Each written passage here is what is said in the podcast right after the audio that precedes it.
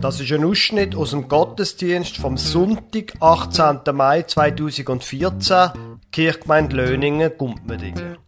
Sie hören die Predigt vom Pfarrer Werner Neff mit dem Titel Stolzer König David.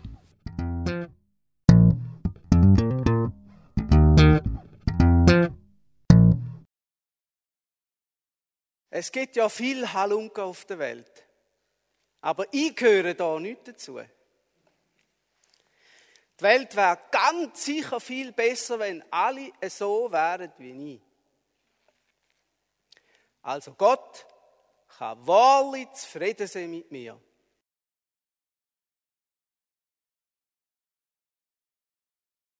Ich lese Ihnen einen Abschnitt aus einem Psalm, wo auch im 2. Samuel 22 in den Vers 21 bis 25 im Alten Testament aufgeschrieben ist. Der Psalm stammt aus der Federn vom König David. Der Herr hat mir meine Treue vergolten. Er hat mir Gutes getan, denn meine Hände sind rein Stets ging ich die Wege, die er mir zeigte. Nie habe ich mich durch Schuld von ihm entfernt. Gottes Anordnungen standen mir immer vor Augen und seine Befehle wies ich nie zurück. Ich tat genau, was er von mir verlangte und ging dem Unrecht immer aus dem Weg. Ja, der Herr hat meine Treue vergolten. Er weiß es. Ich bin ohne Schuld. Der König David, ein König, wo vor etwa 3000 Jahren im Neuen Osten gelebt hat. Der König David ist eine sehr vielfältige Person. Auf der einen Seite ist der König David ein guter König Er hat für sein Volk geschaut. Er hat das Reich aufgebaut. Er ist auch ein Held fürs Volk. Er hat seine Männer geführt in der Schlacht. Er ist beliebt. Und er ist ein Stammvater geworden. Er ist ein Vorbild geworden für alle Könige, wo nachher im Volk Israel gekommen sind. Ein nach dem anderen über die Jahrhunderte. Er ist ein großer Mann ein starker und ein guter. Da ist der König David. Aber auf der anderen Seite, auf der anderen Seite ist der König David ein unehrenhafter Mann gewesen. Er ist machtbesessen. Er ist ein Rebellenführer. Er hat gekämpft gegen seinen eigenen König. Er ist ein Überläufer. Er ist ein Verräter. Er ist ein Ehebrecher. Ja, hey, da kommt gerade allerhand zusammen. Er ist klein Er ist schwach Er ist bös gesehen, öppe. Das ist auch der König David. Zwei Seiten, die eine und die andere. Ja, und jetzt können wir uns wirklich ärgern. Ärgern über das, wo er da im Psalm geschrieben hat, wo ich euch vorher vorgelesen habe.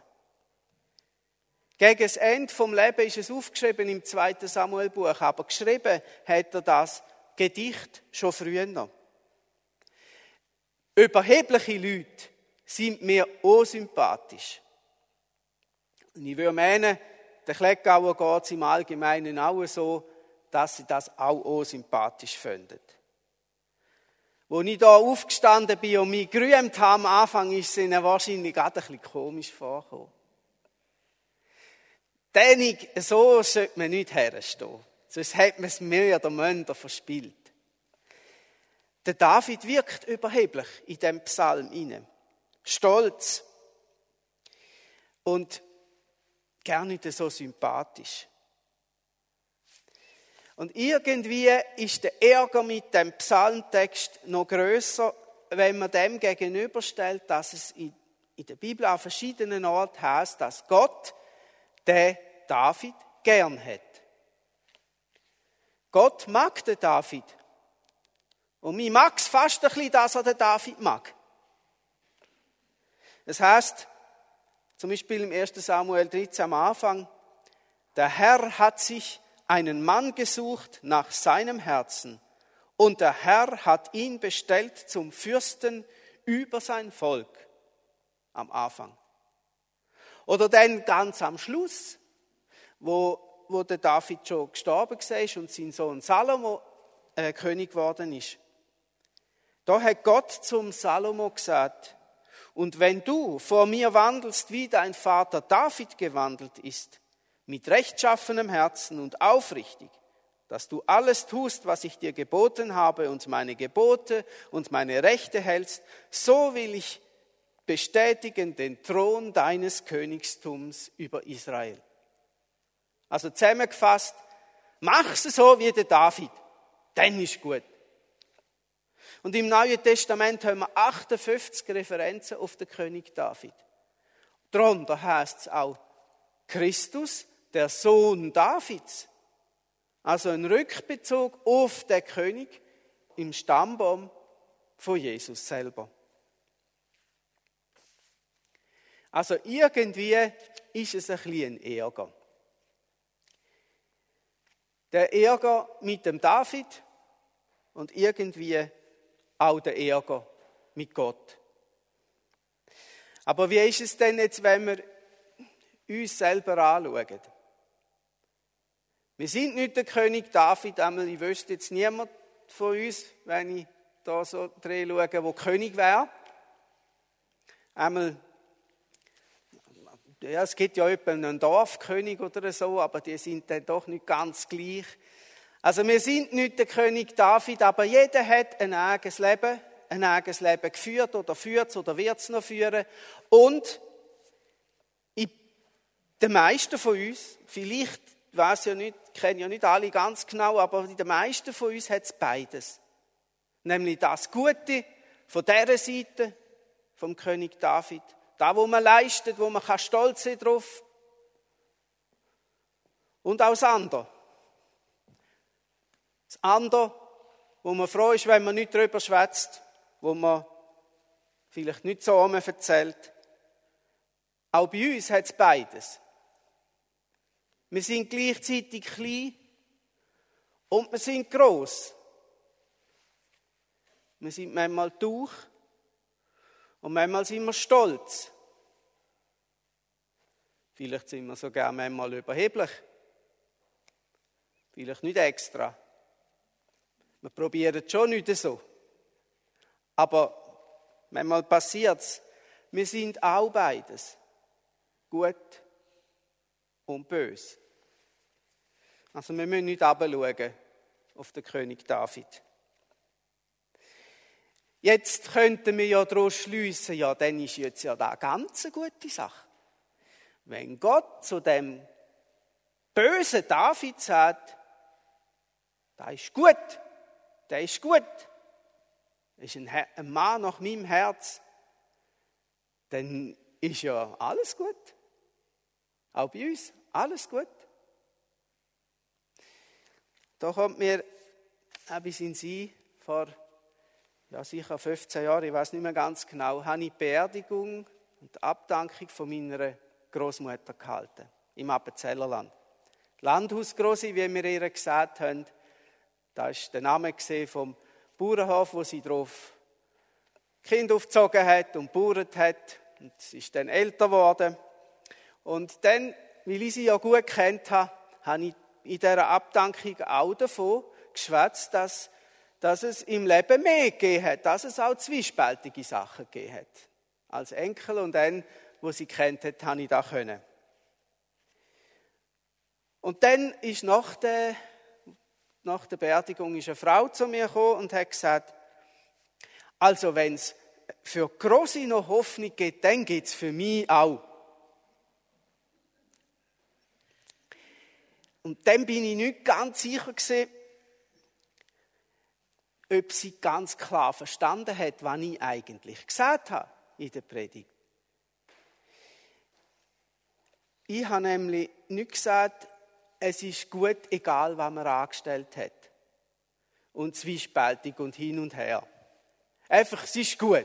Das habe ich nämlich nicht gesagt. Ich habe gesagt, meine Große hat im Alter einen Weg gemacht. Sie hat einen Weg gemacht und sie hat ein paar Monate bevor sie dann gestorben ist, einmal noch zu mir gesagt, ich hebe mich all an dem, dass Jesus gesagt hat, wer zu mir kommt, den werde ich nicht hinausstoßen. Da ist der Punkt gesehen, dass der Stolz aufs Leben nicht einfach da war. Dass sie den Zwiespalt auch gespürt hat. Es ist wie eine Schlüsselszene und die gehört jetzt zum David dazu. Gut und schlecht auf diesen beiden Seiten.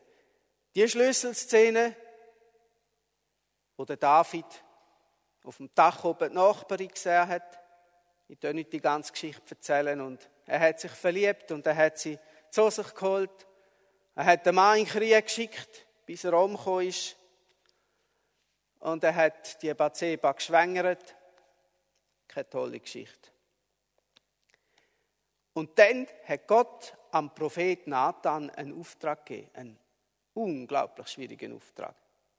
Er hat zum Nathan gesagt, gang du zum König David und sage, du bist schuldig.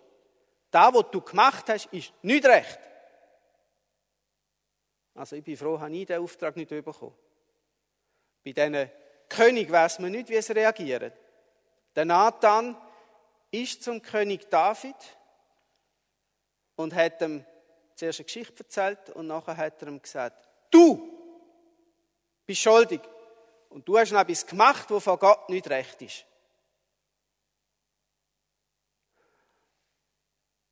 Und jetzt kommt es darauf an, was passiert jetzt?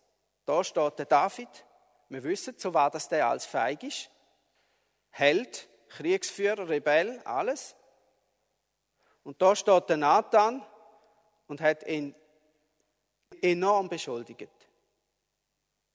Jetzt können Sie sehen, dass der König David, und da haben viele Herrscher über viele Jahrhunderte und im Nahen Osten sowieso, einfach sagt, Gott's noch gegen mich, ich bin der König, das kannst du doch nicht sagen, führe den ab, haue dem den Kopf ab. Das passiert, das ist schon manchmal passiert, so ein bisschen. Hätte können Sie. Und das ist wahrscheinlich die Schlüsselszene, dass es eben genau nicht so rausgekommen ist. Und der David in dem Moment ganz klein geworden ist. Und er dann gesagt hat, das sprach David zu Nathan. Ich habe gesündigt gegen den Herrn. Nathan sprach zu David, so hat auch der Herr deine Sünde weggenommen, du wirst nicht sterben. Und im Psalm 51 schrieb denn der David auf das aber in einem Lied. Gott sei mir gnädig nach deiner Güte und tilge meine Sünden nach deiner Barmherzigkeit. Wasche mich rein von meiner Missetat und reinige mich von meiner Sünde, denn ich erkenne meine Missetat und meine Sünde ist immer vor mir. Das ist der Punkt, warum der David ein Mann ist nach dem Herz von Gott. Nicht, weil er perfekt gewesen wäre, alles, wie wir auf dieser Seite gesehen haben, richtig gemacht hat, weil er die reine Demut gesehen wäre, weil er die schönen Lieder gesungen hat und äh, gedichtet und gesungen hat, weil er frömmer ist, richtig fromm. Nicht darum. Nicht darum ist er ein Mann nach dem Herz von Gott, sondern weil er gemerkt hat, dass er die andere Seite auch hat und dass er dazu gestanden ist, dass er die Einsicht hat, es ist nicht alles gut und dass er die Absicht hat, dass es soll besser werden. Das ist der springende Punkt. Es ist okay bei Gott, wenn wir einen Stolz haben auf das, was wir erreicht haben. So wie wir es in, der in dem Psalm gehört haben. Aber nur dann, wenn es zusammengeht mit, dem, mit der Einsicht, dass nicht alles gut ist. Und mit der Möglichkeit, das auch zuzugeben. Wir, Sie und ich, haben wie der David beide Seiten. Die gute Seite und die schlechte Seite, die verdienstvoll und die schuldige Seite. Und jetzt ist die Frage, was ist unsere Haltung? Wir können auch einfach den Teil, und das passiert häufig, den Teil da, den schlechten Teil, versorgen, verstecken, auch vor uns selber verstecken. Ist ja nicht so schlimm. Die Hauptsache ist da, was ich geleistet habe. Das ist auch richtig. Da, was ich geleistet habe, ist wichtig. Wir haben einen berechtigten Stolz. Das dürfen wir haben. Wunderbar. Der David hat auch einen Stolz gehabt. Jeder hat noch etwas, wo er stolz sein drauf. Aber den Teil einfach verschwinden zu lassen, das ist keine gute Idee. Einsicht, dass nicht alles recht ist und dass man sich noch etwas sagen kann, gehört dann dazu. Und dann hilft Jesus uns bei dieser Einsicht. Wie Gott am David vergeben hat, er hat dann nachher noch müssen allerhand durchmachen wegen dieser, wegen dieser Geschichte, aber grundsätzlich hat Gott am David vergeben. Und da mit dem Satz aus dem Neuen Testament würde ich abschließen. Uns Gott auch die Möglichkeit, zum Vorin stehen und Vergebung überkommen, so wie der David. Wenn wir unsere Sünden bekennen, so ist Gott durch Jesus treu und gerecht, dass er uns die Sünden vergibt und uns reinigt von aller Untugend.